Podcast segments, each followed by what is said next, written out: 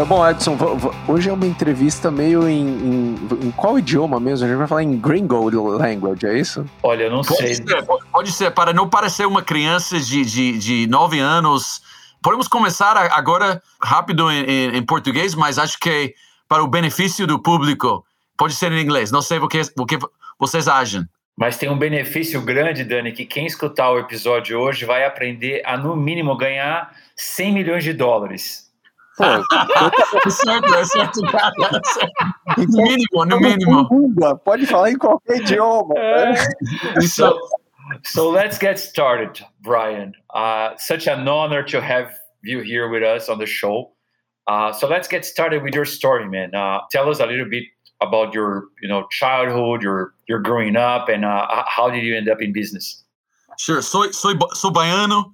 Eh, da Bahia de São Francisco, da Bahia de São Francisco. No, so, brincadeiras à parte. So I'm, I'm, uh, you know, I'm from California. I'm from, I'm actually from what is considered the Silicon Valley, right? And so uh, the question is always like, why did a gringo you know, my mom is from San Jose, right? Which you can't get more Silicon Valley than San Jose. Absolutely. And so, how did the gringo from Silicon Valley end up in Brazil? You know, trying to build the Silicon Valley of the future in LATAM. Well, that, that's uh, it's you know, there's usually a woman behind these stories, right? Let's drill down here. And my wife, she's Colombian. We met in San Diego when I was at the university, and then uh, she likes to say that she imported me to to Colombia, where she's from.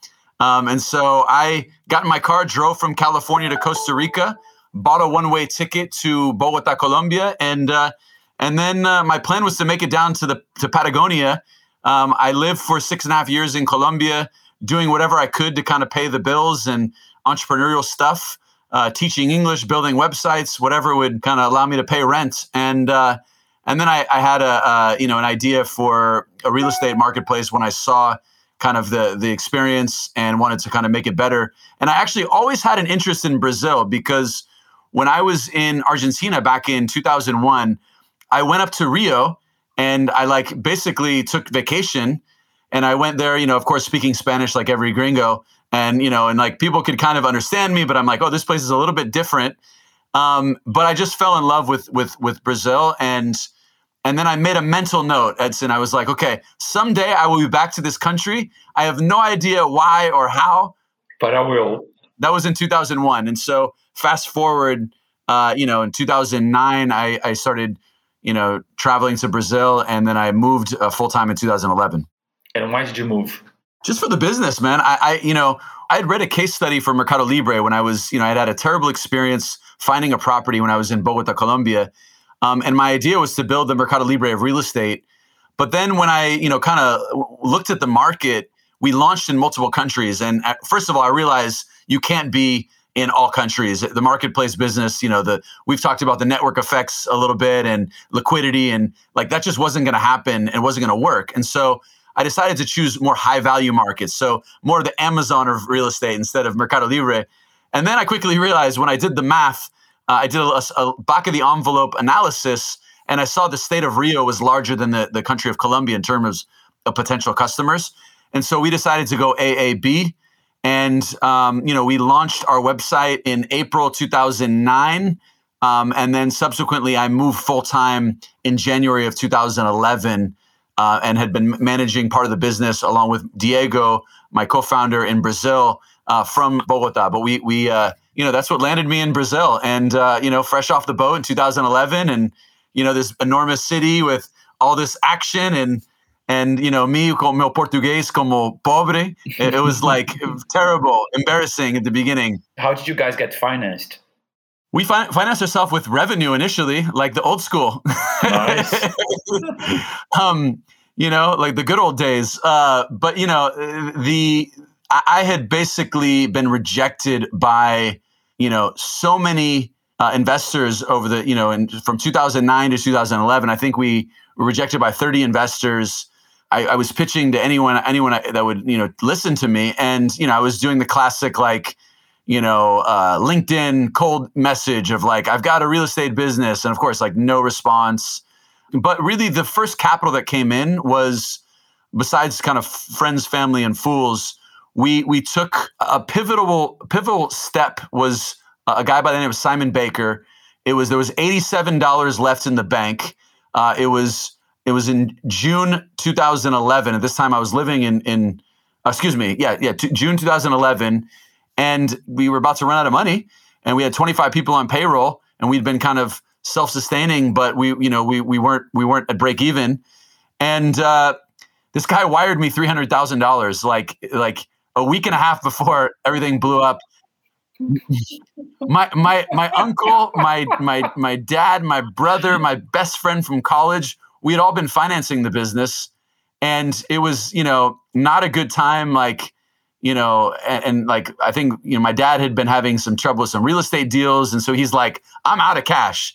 Uh, we got you got to figure out how to get this thing financed, and so um, you know, this guy dropped me a three hundred thousand dollar wire um, after I harassed him for two years. But the tipping point was, I actually hired this guy to become an advisor, a consultant, and, and, you know, he was an angel investor, but not in the angel sense. He was more of like an executive, right? Right. He was like, okay, I'll I'll help you guys, but it's going to cost you five thousand dollars to consult with me for two days. So I, I ended up basically agreeing to fly him from Melbourne, Australia you know, halfway around the world.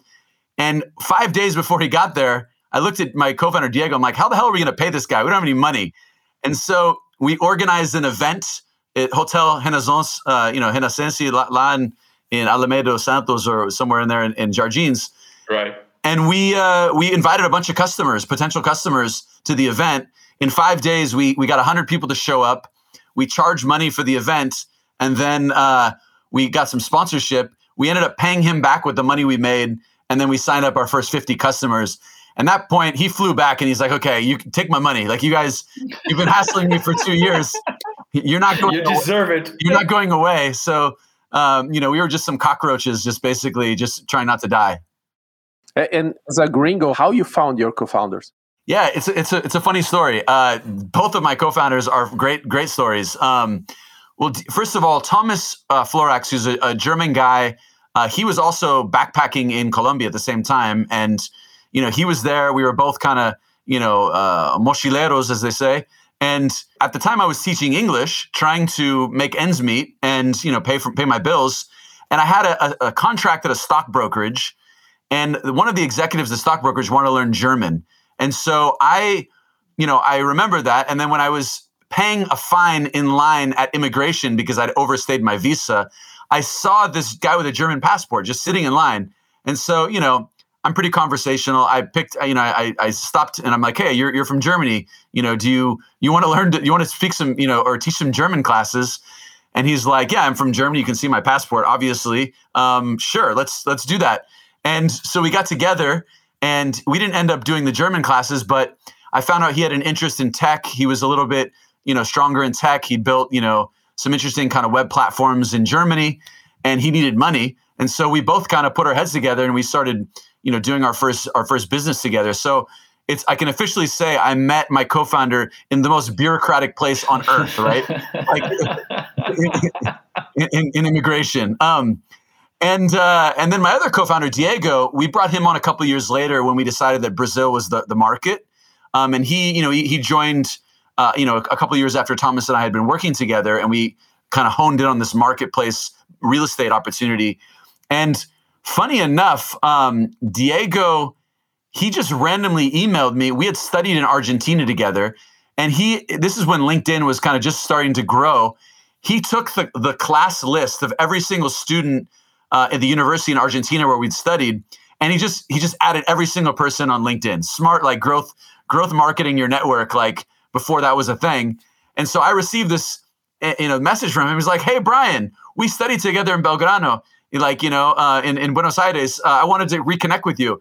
And all I could remember was like, "That's the Brazilian guy that learned Spanish in three weeks." That's what. That's what. Uh, like I didn't know anything else about him, but I just remembered him because there was two Brazilians, and both of them by week three were like talking about Borges in Spanish. I'm like sitting here just like barely surviving with my, you know, with my Spanish. So we met, uh, you know, Diego, you know, kind of did some like volunteer work for us, like just to kind of show that he was, you know, he was an entrepreneur and he he did a bunch of, you know, research for us and he wrote some articles and uh, and basically after a few months of just kind of working together, Thomas and I like, we got to make this guy our co-founder. Like, we have no idea what we're doing in Brazil. Um, you know, he's Brazilian. He seems really like a hustler guy. And so we we flew him up to Bogota, Colombia. He slept in in Thomas's living room for a month, and uh, and basically uh, worked on the business plan. He translated the entire website into into Portuguese because it's only in Spanish and English. And and then we um, we sent him back with twenty five thousand dollars and a handshake. Literally no contract, like just like here, here's some money. Um, go make it work, and we trust you. And you know, it was an interesting test because my logic was okay. If this guy's you know not a guy to be trusted, you know he's going to have this money, and he's we're going to know really quickly, you know. And so, uh, but he was like you know super like honest and high integrity, and just like a guy that really did the right thing. And so, you know, we ended up making him a partner. We gave him, you know, have, you know, some equity, and he essentially led the operations um, for about a year and a half until I flew down and moved to Brazil. Um, so that was the two kind of founder, and that's actually a problem I'd like to figure out how to solve in Latin America's how to make more serendipity so you don't have to meet your co-founder, you know, just randomly in, in line at, at immigration. And Brian, when did you guys figure that uh, you had a business? There was there, every business has an aha moment, right? Right. Our aha moment was like I think there was two moments. Um, one when we we went out and we like you know we had the chicken and egg problem uh, that is the classic marketplace you know challenge where we we didn't you know we couldn't get inventory because when we talked to the real estate companies they would say i don't want to put my properties because you don't have any people looking and then you know we couldn't get people to visit our site because there was no property so i think the aha moment was when we we ended up scraping a bunch of data and all of a sudden when we threw all this inventory on our website um, we had this poor intern from Sao Paulo who was with AIESEC, uh, you know, the little organization at the university. Marco, his first job and his like basically, you know, uh, his internship, we fly him to Colombia uh, after we, you know, start trying to build the marketplace. We scrape all the inventory. We buy a Skype in number um, from Sao Paulo, so it looked like we had a local number in Brazil. And within like a couple days after we scraped all this site, we started getting bombarded by all these customers, uh, you know, or potential customers that were calling us and saying, "No deu permiso para colocar meus imóveis no seu site. Eu vou processar você." Like, and I'm like, "Oh, Jesus!" And so poor Marco, his like first day on the job, this intern, you know, I had to write him a script and say, "Okay, when they call and they're really angry, this is crisis management." You you explain to them why they're calling. They're calling because they got people wanting to buy properties contacting them. So we converted them into free trials. And when we did that, um, we saw that like you know people started liking us and they saw that our intentions were good. So that was all the traction and like you know traffic we got that converted into like angry customers.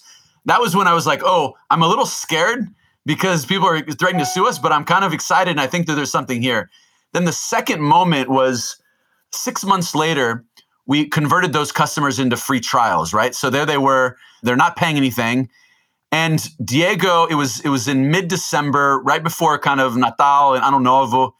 And leading up to that, Diego was like, okay, it's six months. We've had free trials with these customers. Let's go see if they like it. And we didn't even have a database to look to see if we generated leads. Like it was so, you know, gum like stuck together here. It was just a, a, terrible platform. We had a bunch of like college interns building our platform initially, right? So it was just like no database. It was just it was a joke. Um, you know, they did good later, but it was in the beginning. It was hard. So we we ended up. Um, Diego went to the first couple meetings and two meetings in one day. I think it was like you know I think the contract we still have it. It's you know December fifteenth I think, and it was Anglo Americana, um, which that was the first customer I ever called because you know, I'm like, okay, these guys must speak English, so uh, I'm going to call Anglo Americana. and and did they? Yeah, they did. They did. They totally did. And but when I would call, when I would call them Edson, because I wanted to help Diego reach the uh, you know the owner of the company, and so Diego, they wouldn't respond to Diego initially because you know it's like Chefy, like you know, é say, And so they would put the gringo on the phone, which is me, and I would have a script in Portuguese, and I would say, Oi, gostaria de falar com o com sotaque ainda mais gringo. Oi, meu nome é Brian. Estou ligando de Califórnia. gostaria de falar com o dono da sua imobiliária. E direto, como to the owner. And so I remember, um, you know, we got them on the phone and we ended up converting them to free trials. But Diego shows up to these two Zilber and Anglo American, our, our first two customers, shows up to their office, no idea what happened. And they were just like over the moon about the service. And they, both of them, we closed contracts. I'm not going to remember the exact amount, but it was 5,000 or 4,800 something reais prepaid for the year, like checky oficial of the company. And we had like 9,000 reais in one day. And I was like, oh my gosh, like, we got this it. Might, this might actually work. Diego called me. He's like, Brian, I think this business is going to work. And then that was like the second moment of like, okay, uh, we, we got something here. So uh, I'd say those are the two aha moments. And from there, what was the next challenge? How you start building the business out of there? Yeah, the big challenge from there was just like, how do you scale the marketplace? How do you scale supply and demand? You know, um, and then capital raising was still hard. Like we, we, you know, we, it took us a while to to raise capital. I mean, you know, I don't know where Estela was in 2009, but uh, you know, were you guys there? I mean, you guys are, you guys are. Uh, 2010, 11. I think I first met you in 2011. So we miss you. We miss you guys. You know, like, but I could have used an Estela in 2009. I would, it would have saved me like years off of my life if I, if I could have talked to, you know, because there just wasn't a lot of professional investors at the time, and I also, we had no network, right? Like, um, I didn't know anyone in Brazil.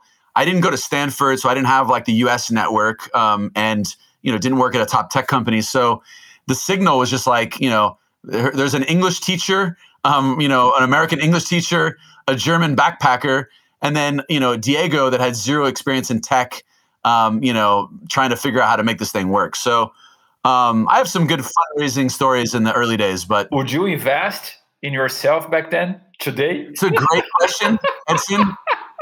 The answer is no. The answer is no. Um, I, but but you know what? As an angel investor now, I do find diamonds in the rough, and I think that I'm I think I'm good at that because I didn't come from like a, a traditional background, and so I think that I have an ability to spot talent. And you know, I mean, it's it's it's so much about hustle and perseverance and persistence, right? So I, I can really identify that, and I'm probably I'm a sucker for that, right? Because that was me, right? So um, for those listening right now that are trying to raise that initial angel money, um, you know, I'm, I'm when, when, there's hustle on the line and you can see somebody that's doing very kind of like out of the box things just to kind of make it happen. That that is an instant attraction to me. And and how you got your first institutional investor? Yeah, so you know, I'm going to go a step before the institutional and what really made a difference for us is when we got two amazing angel investors on and that guy Simon that I eventually harassed and, and wrote a check after he came back, you know, from his visit to Sao Paulo, and he's like, "Wow, Sao Paulo is like a legit city. Like this is this is much different than I thought it was," you know. And when uh, shortly after that, another guy by the name of Greg Waldorf, I had actually got an inbound contact from Accel.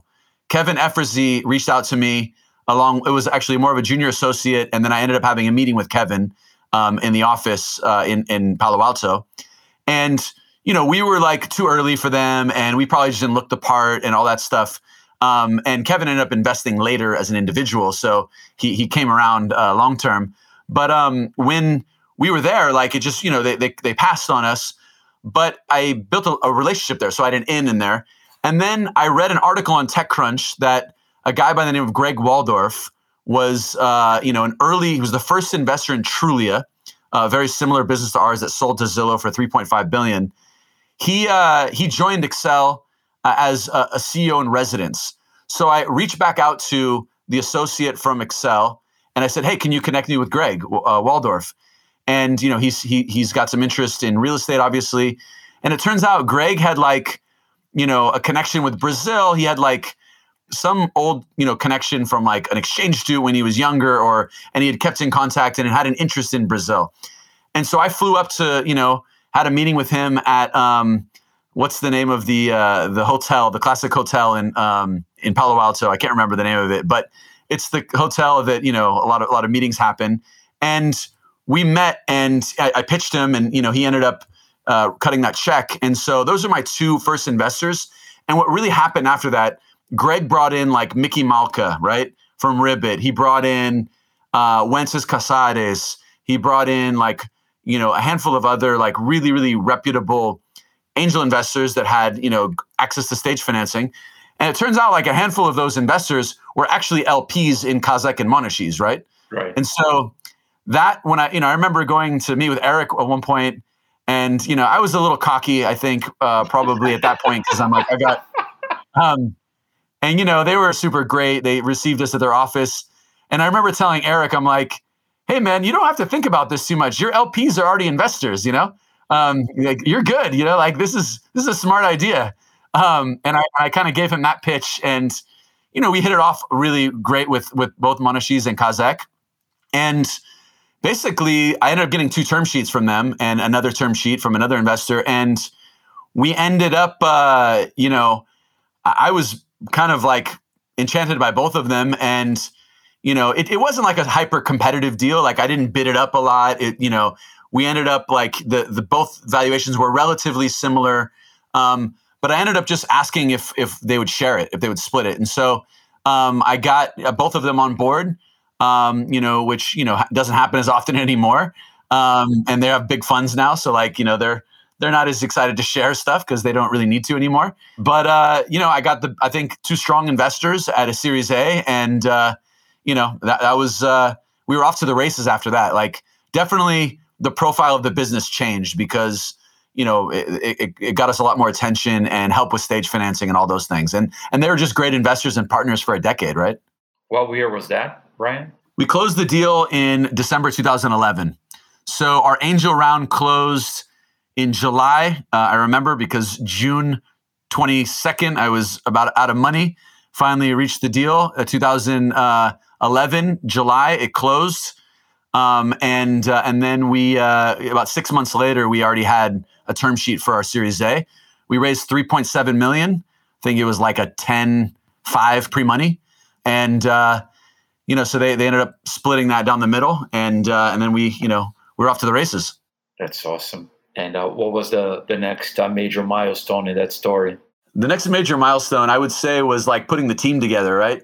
I'm super grateful for, you know, both of our investors. You know, they helped in different ways. Monashees was super critical for the team building. You know, I mean, look at I'm a gringo. Like I have no network. I barely speak Portuguese. And it's like I'm trying to hire, you know, execs to help me grow this business. And so my first kind of like, you know, we had some great early, you know, people that were like very scrappy and, you know, but we didn't have a lot of like startup experience and we didn't, you know, we didn't build like this very like high caliber team in the beginning because we didn't have any resources. So when I raised that Series A round, Monashees introduced me to a woman by the name of Sasha Astafyeva. She is currently a partner at Atomico, where she, you know, invests in London. And, you know, she was the first kind of like exec that we hired. And she was, she's from Ukraine, a town 15 hours outside of Kiev, like in the middle of nowhere. And I interviewed her on Skype and I made her an offer on Skype this is like normal in COVID days, right? But like that was weird in 2011. So we brought Sasha back to Brazil. She had only spent six months in Brazil before that. She worked as an intern for Dafiti for six months while she was in her second year at Harvard, uh, you know, uh, HBS. And so she graduated Harvard, looked for a new opportunity. And so we, she somehow crazily like took my offer to fly to Brazil and work there. And her role was called director of special projects which is like basically everything. I basically threw at her like, "Hey, Salesforce CRM, how does this shit work? Can you go implement this? Um, we, we, we need an investor deck because we need to raise more money. We need board materials. Can you like you know uh, build a training materials like?" Sh- and the funny thing about Sasha is, if she ever listens to this, uh, she's a good friend uh, to this day. She, you know, here I was like decent Portuguese. You know, she learned Portuguese in three months. Like, I swear, she just flew right past me. It was her language number six. She just, you know, so like that was like the the caliber of people that we were, you know, exposed to. And so Monashees helped with that. And then shortly after, um, you know, uh, Marcelo and Eric introduced me to Lucas Vargas, um, who ended up becoming. Uh, he was the VP of Sales, became VP of Sales Marketing, COO, and then became the, my successor as CEO of Vivareal and eventually Grupo Zap. And uh, so Lucas, he was the you know co-CEO of Groupon, um, you know Whip Smart, you know HBS guy also, and uh, you know I, I was insecure. You know, I started hiring all these HBS people because I was like, I barely got through school. You know, I'm like, I gotta get these people, you know, that are that are way smarter than me. And and so, you know, I brought Lucas on. He brought an amazing discipline in terms of like process and sales methodology and scaling operations. And so he built out the the sales expansion plan and we expanded to nine cities and hired hundreds of people and and another key person in that process, which also came from Lucas, was Renata Lorenz, who um, she was uh, the she ended up becoming the COO, um, but she ran.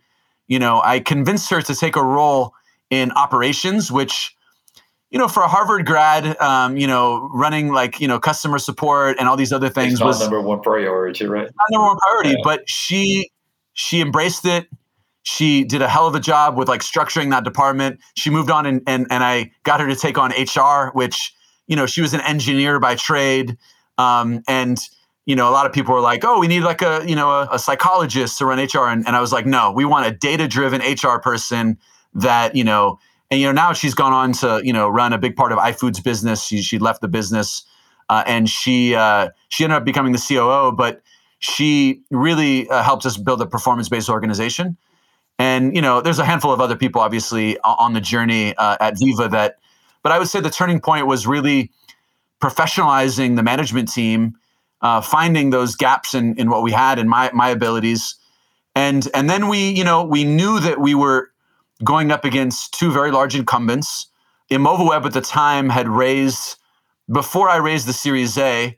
Uh, they had raised like a $10 million, you know, first money in into their business and you know tiger global invested um, you know and that like terrified me because i had put all my money into the business uh, and we were just you know this tiny little thing trying to attack these incumbents that had been there for 10 years um, and and then of course globo owned zap which i remember sitting in a cafe watching uh, you know looking up at the tv and seeing a telenovela and like there's a guy in the telenovela that's like, onde você encontra o seu móvel? Is Zap Imóveis. and I'm like, this is unfair. Like they have a TV, you know, it's like Super Bowl audience, and they have a guy promoting their company. Like, how am I going to compete with this? So we had to get super scrappy. We we reverse engineered a bunch of stuff on you know an SEO and you know picked apart Zillow and Trulia in the U.S. and then we we ultimately built uh, a larger traffic base and and today, I think you know Vivareal is by far the largest website uh, in real estate. Uh, you know, you know, I think three times as large as Quinto. Uh, you know, four times as large as Quinto, and so it's still the largest audience. And uh, and that was mainly due to our like just scrappiness of figuring out the you know search engine and betting big on that early. And we had a huge rising tide with all of Globo's TV advertising because people would it was they were moving people to the internet and then they would just go to google and type in real estate and then we would come up. So it was like our, it kept our customer acquisition costs so low because we didn't spend any money on marketing for about four years. Wow that's awesome and brian before we uh, we move into your new gig uh, tell us a little bit about uh, you know the merger and the decision to sell yeah um, Man, that was, you know, first of all, there's a, a, point where I, you know, I decided to move back to the US um, in 2016. I had had a an agreement with my wife. Uh, you know, same woman that I went to, that imported me to Colombia. Right, this is the same woman, still married, kids. Uh, so it's happy ending. Um, and she, you know, she wanted to start her career, and so our agreement was that we would move back after five years in Brazil. I pushed the envelope to six, and you know, I kind of wanted to extend it a little more because I was I was loving it in Brazil, but you know, we had kids. Um, you know, my daughter's Brazilian; she was born in Einstein over in Sao Paulo, and my parents aren't getting any, weren't getting any younger, and I wanted to have them be close to my my kids. So I made the tough call to move back to the U.S. and so I, I planned that transition with Lucas uh, very methodically. We would meet every Sunday um, at Franz Cafe in you know Pinheiros, and it was just like the first four or five months. I didn't even mention to him that I wanted him to take over. I would just work on the things that I thought he needed to evolve to become CEO, and we would also just have our catch ups and talk about the business because things were so hectic. And then, like six months in, I'm like, okay, Lucas, uh, I want you to become the CEO. And I didn't tell anyone. And you know, ultimately, uh, we kind of worked on a plan, and then we went out and told all the investors that I, you know, I was going to move back. And so we did that transition plan. And I tell you, the the right around that time, I had tried to do a deal with Zap before that. Actually, I'd approached them twice. I, I had a conversation with Micky Malka one time, and I know it's one of those conversations where you know exactly where you are. And it's 2000, probably 12. He he was he had been on the you know, cap table for a year, and he's like, Brian, you should buy Zap like Micky, Zap, like Globo, like you know, like I don't know if they're gonna like the idea of me buying their asset where they're ten times larger than me. And it was just like I thought about it. I'm like, you know what? Screw it. I'm gonna just reach out to them and see if they want to sell the business. I didn't get a phone call back. I think it was very nice amusement to them that you know they thought it was cute, right? Like very cute that I wanted to company. Um, so that was, you know, I think that was in 2012 ish, I think, uh, maybe 13. And then fast forward to like, you know, two or three years later, um, I was at a, a, an event in, um, in Spain. And, you know, my first investor, Simon Baker, he was running these workshops for, you know, directors of, you know, property portal businesses around the world. And I was, you know, there and I, and Eduardo Scheffer, who was the, the CEO of Zap at the time, he, uh, you know, he was there and we, we're having a drink and you know he's like hey listen maybe we should do something. It, you know might work to do something. They were still significantly larger than us but we had been growing uh, quite quite quickly and the growth rate was much higher. And so we kind of entertained the idea and um, went back to it. And you know their idea was that they were going to buy us. And you know i remember i went to the first meeting and i was like yeah we, we still want to buy you uh, which you know was taken again with some humor and a little bit annoyance this time we ended up doing a deal. It was a equity swap.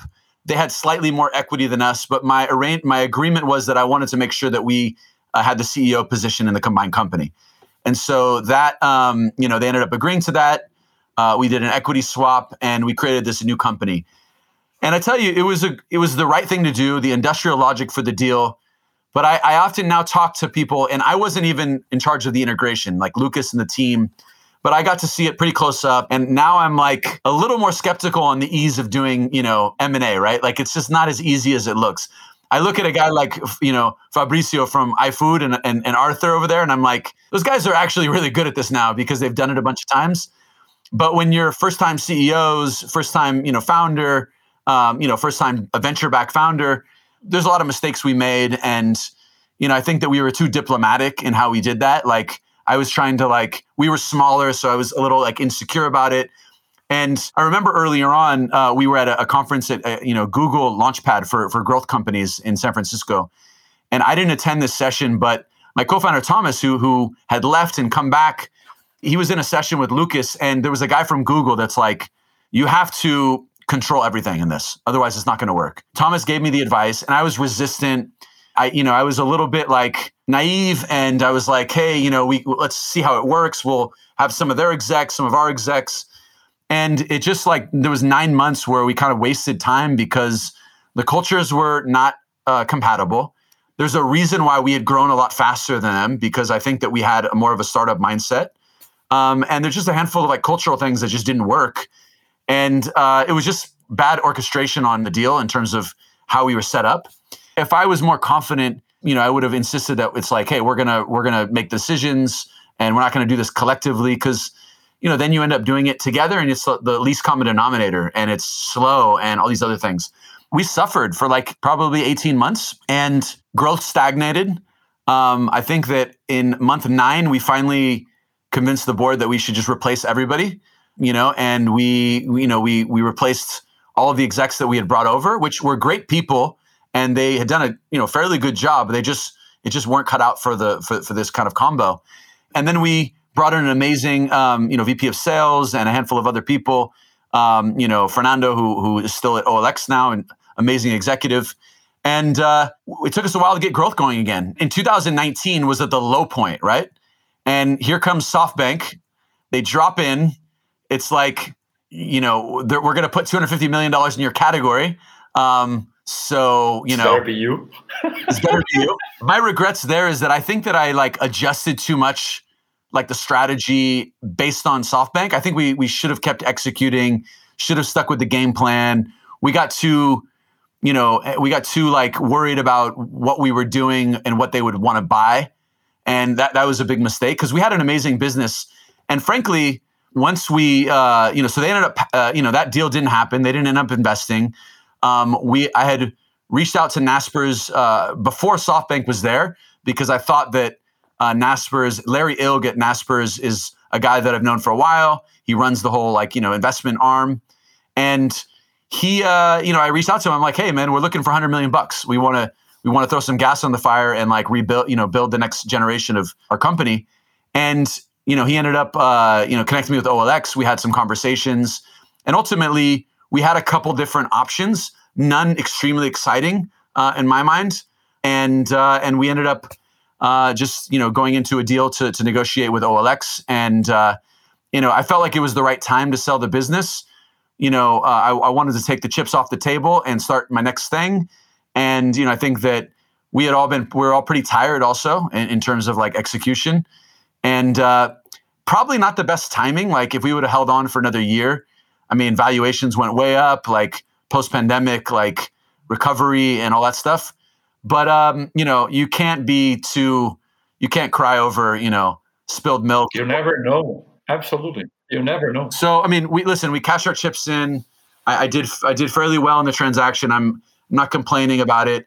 But to your first point, I did make some mistakes early on that did cost us $100 million in value. Um, and so that was a little painful um, for us because we had the wrong corporate setup. But listen, the philosophy I have is in my life is like it's all about the lessons and it's all about the journey. It's not about the destination.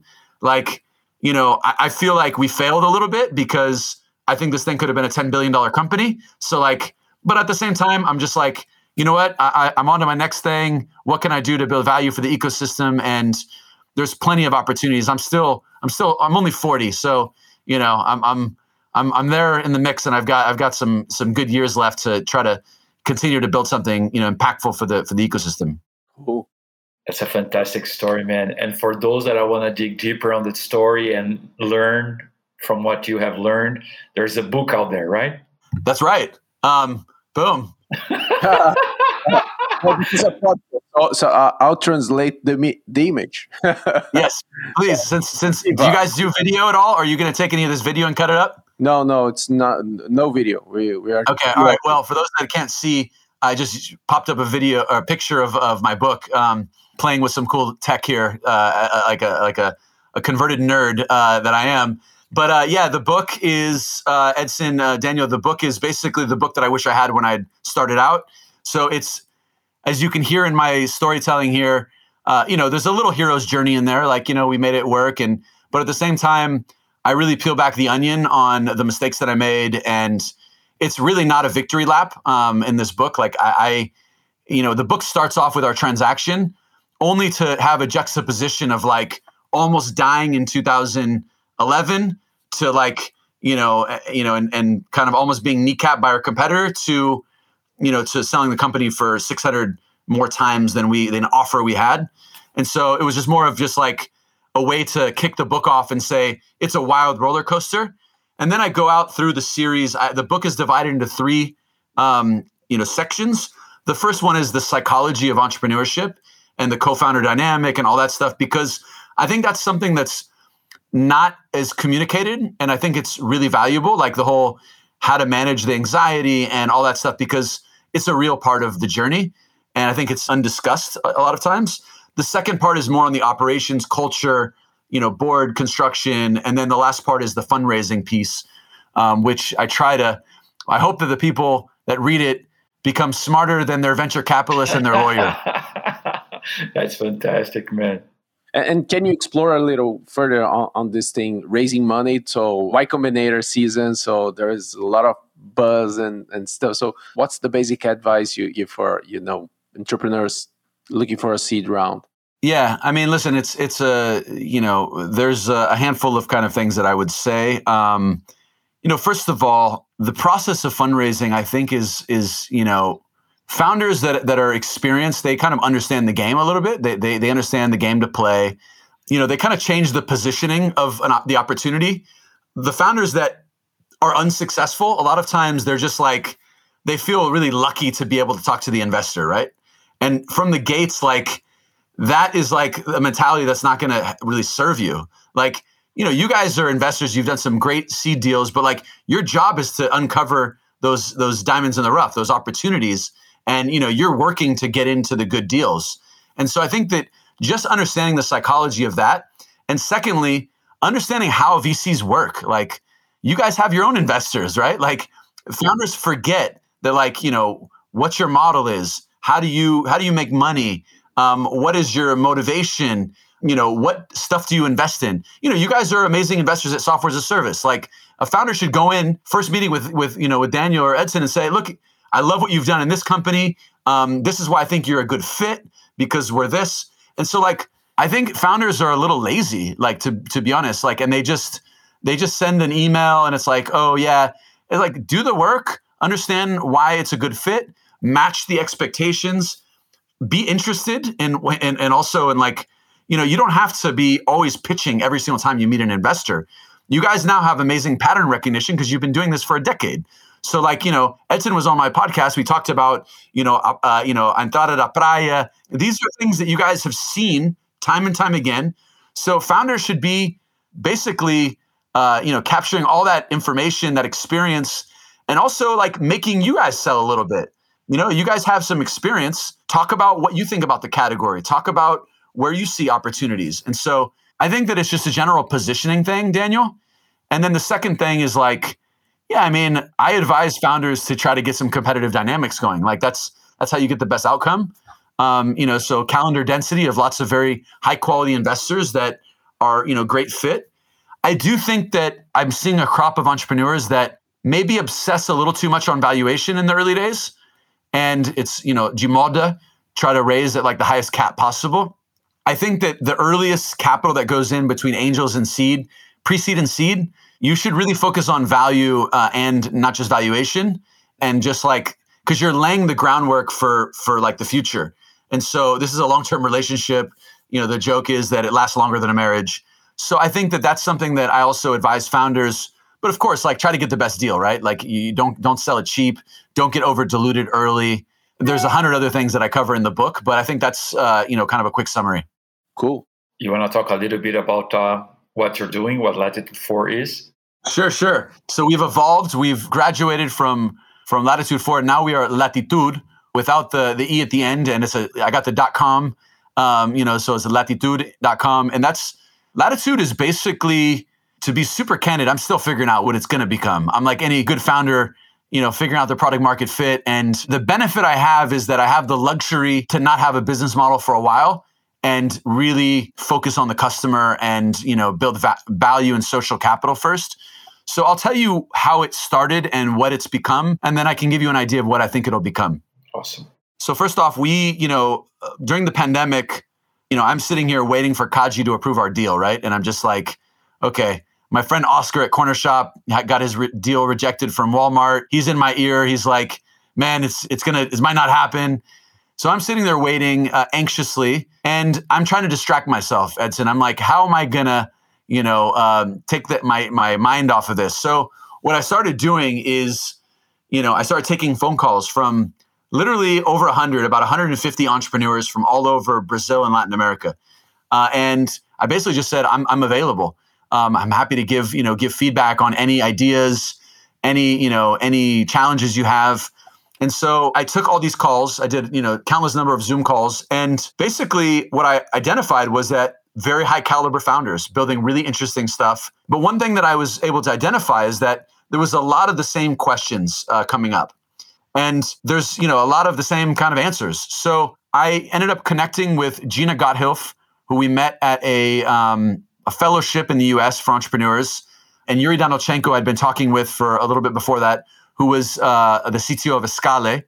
And the three of us started talking about how we can give back to the ecosystem what we're passionate about and connected with a handful of others uh, to basically build value for those entrepreneurs without looking for anything in return initially. And so we we took these like first you know 40 entrepreneurs that I talked to, uh, you know, kind of curated lists of high quality people, referrals from friends, And basically, we started organizing topics around fundraising, around you know marketing, sales, you know PR, product engineering, and we basically started hosting sessions on these topics. And what was really impressive was one, the quality, and two, the, the level of engagement. And what I noticed at the end of it was like, wow, like these are actually really high quality founders and they're asking for advice. And you know what happens, you know, as an angel, when someone comes to ask you for money, you give them you give them advice.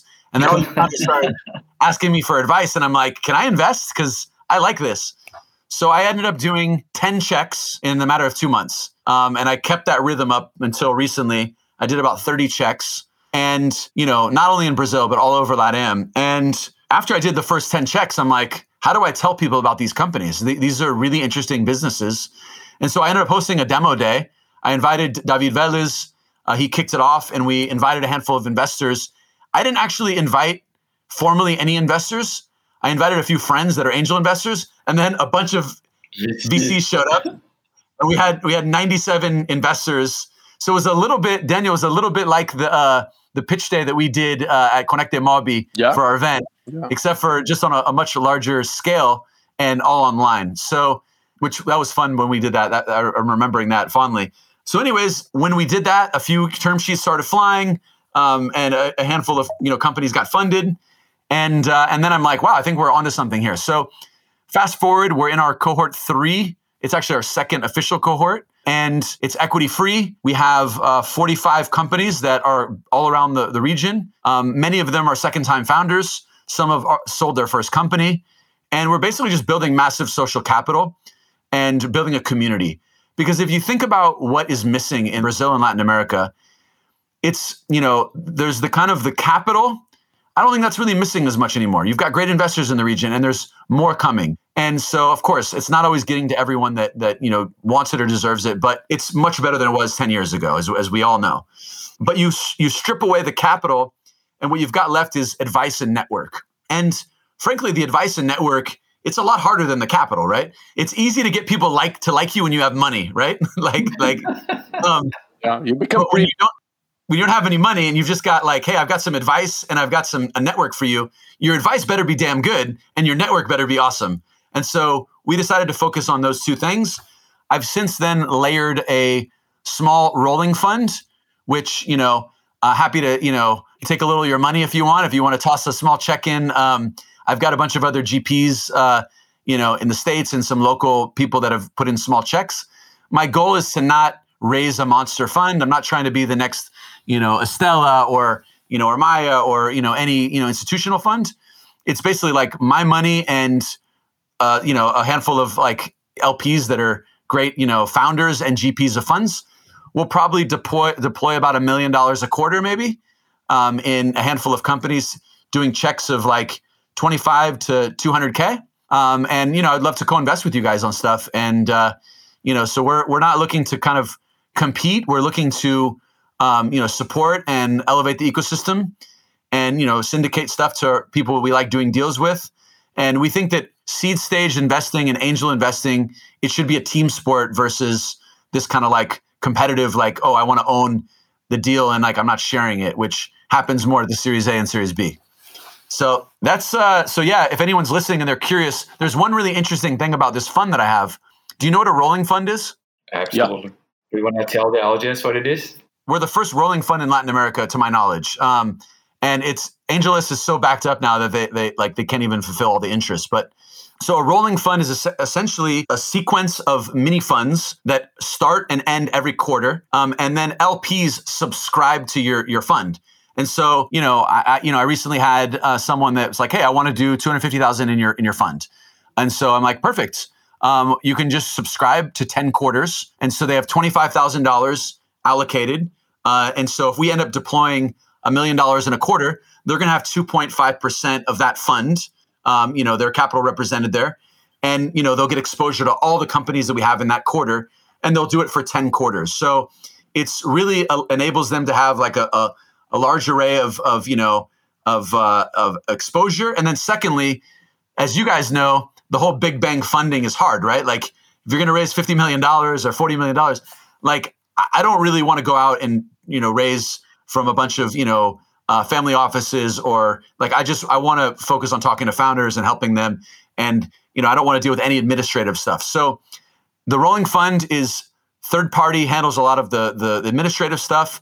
All I do is just tell people to go to our website, uh, fund.latitud.com, which is without the E. And then they can go subscribe to the fund and, you know, and become an LP. And then we obviously let them in uh, if we think they're a good fit for the fund. And then, um, you know, then I, then I deploy the capital and, and, you know, I think that the, the community we're building is a great deal sourcing place. You know, we don't invest in every company because we have hundreds of companies.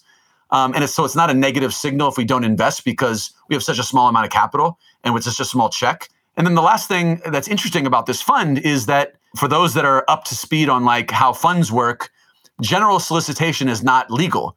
I cannot typically say, "Hey, Edson, will you invest in my fund?" Uh, because that's by SEC rules in the U.S. That's illegal. There was a recent adjustment in the uh, Jobs Act uh, under the under Obama when Obama was in office uh, that cleared in like 2017 that basically made uh, it's it, you know it's 506c reg that allows these types of funds to be to use general solicitation. So I can now you know hopefully maybe Roberto Marinho will have me back on Globo where we're still friends and I can go on Globo and then tell everyone to invest in my fund. So it's almost like crowdsourcing. Um, however, we're going to keep the the LP base very tight, but you know, the other day I had someone show up on our page and then they committed fifty thousand dollars. Had never talked to him in my life, and uh, you know, it turns out his wife is in our cohort, and she he really likes the cohort. And so I was like, cool. You know, I, this you know he's connected. He's a PE person, uh, you know, private equity guy that has a lot of connections. So I accepted you know our first uh, LP without even talking to the person, which is pretty pretty remarkable. That's nice, man. Super cool. Let's play ping pong. Ping pong, man. I love it. I'm a ping pong player. Let's do it. Cool. So besides Viva, what are you reading? I am reading two books right now. I'm kind of one of these weirdos that reads two books at the same time. Um, I'm reading Obama's biography, um, which I'm you know fascinated by, and then I'm reading another one called The Good Life, which is about Stoic philosophy. You know that has been really interesting. I, I, always thought like Stoic philosophy was this like harsh like kind of like sadder, like you know, philosophy, but it's actually it, it, there's some happiness elements, and I identify with a lot of the simplicity of thinking and clarity of thought. So uh, those are the two books that I'm reading: uh, "The Good Life," I think it's called, and uh, and then Obama's uh, biography, uh, which is you know an amazing read. Who influenced you? I, I I've been thinking about that a lot recently, and you know, there's a handful of people, obviously. Well, I, I, think that first of all, the most major impact on me is obviously my parents, uh, which is an easy answer, right? Because like they're the ones that, you know, as a parent now, as a five and a seven year old, like just, you know, I, I see the the seriousness of my job now and the responsibility I have. And, you know, I there's a classic uh, saying which is attributed to Mark Twain, a famous writer.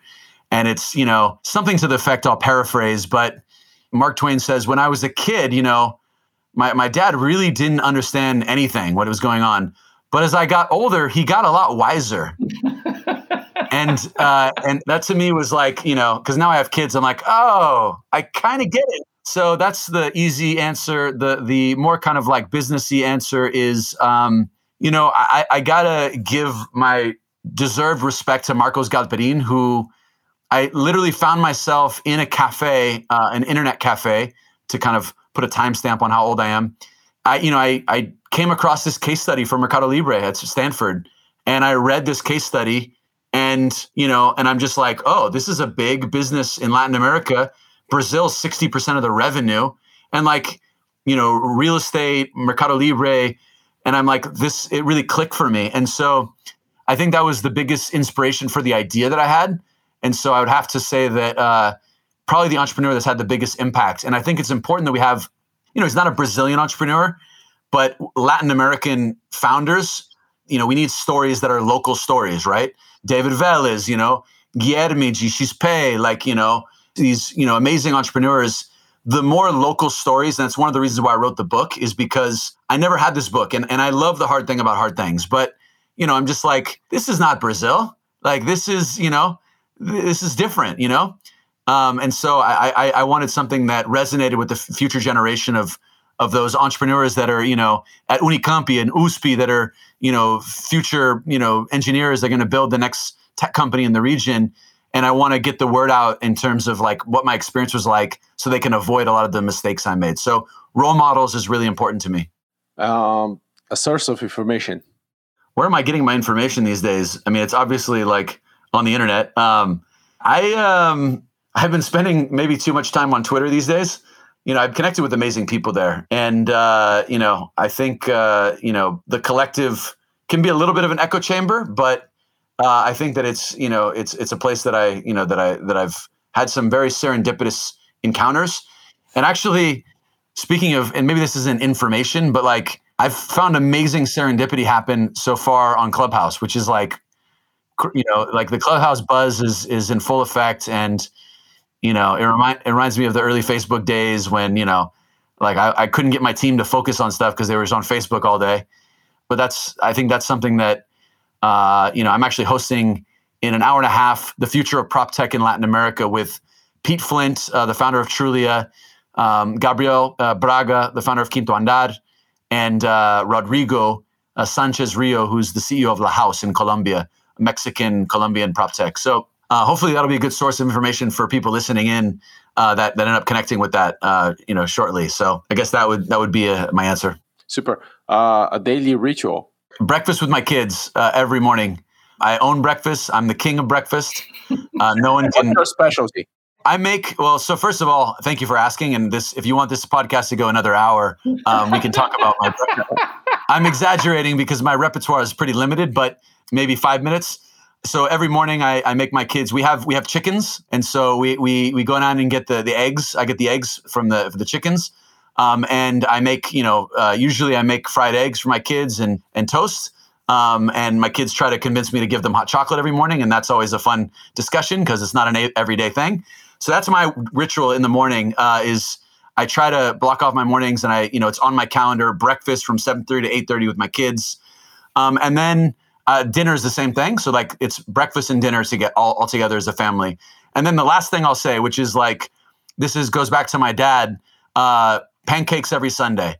My kids wake up, they run into our room, and they're like, "It's pancake day," and and then you know I do the extremely American pancakes where it's like blueberries, strawberries, walnuts, whipped cream, maple syrup from Canada. Like it's just it's this big, you know, and bacon sometimes. It's it's the most American thing ever. And we watch a movie later in the afternoon and take a nap. Uh, that's when I, I, I I conk out. So those are t- those are two very important rituals to me. Um, you know, meals together. Uh, you know, is and actually uh, the last thing I'll say, which I imported from Brazil. So this is an ode to Brazil, Brazil and Colombia, because this is common in both places. Uh, Sunday evenings dinner with my parents, uh, which is algo super brasileiro. Meus pais vêm a casa, ou eu vou lá sentamos, é, uma taça de vinho e uma, uma comida juntos, é, relaxando um domingo é uma coisa que é sagrado para a gente. Well, Brian, uh, you probably have a mantra, something that you you know pass through, and there's a phrase that you're always repeating all the time. What's this phrase? So I'm gonna I'm gonna since we're since we're seed investors here, uh, and we're you know we're, we'll, we will you know I'm sure we're gonna be doing stuff together for a long time. Uh, I'm going to give the mantra that was the mantra during the early days of Viva which I think every founder should have this in their tool belt, which is adaptar y superar. Because this jornada, this camino, this desafío that's entrepreneurship is very hard. It changes all the time. It's lonely. It's you know, it's it's it's a it's a huge challenge. And things change very quickly and you need to have the ability to adapt and then overcome uh, any obstacles that come in your way if you want to be successful and take it to the next level. And so I would say I found myself saying this hundreds of times uh, at Viva was something would go wrong, we'd say adaptamos y superamos. And, and that was just a, a that was uh, repeated over and over. I'm sure I have other ones, but I think that's that's my ode to you guys, since you guys are you know the seed investors, and you can share that with your your, your founders uh, as words of encouragement. Awesome, man. Thank you so much. Muito obrigado, Brian. É, acho que entrevista incrível. Eu já ouvi inúmeras entrevistas. Estou orgulhoso da gente, tuas, e estou orgulhoso, assim. Acho que a gente trouxe aqui um papo que eu, eu mesmo acho que nunca tinha ouvido sobre você. super obrigado pelo tempo. É, Prazer. eu separei uma música aqui para terminar o programa, uma música brasileira dos caras muito bacanas, uma banda chamada Zimbra é, e é uma música chamada Viva. Ah, que legal. Por isso viva, independente do que te acontece, bora não parar.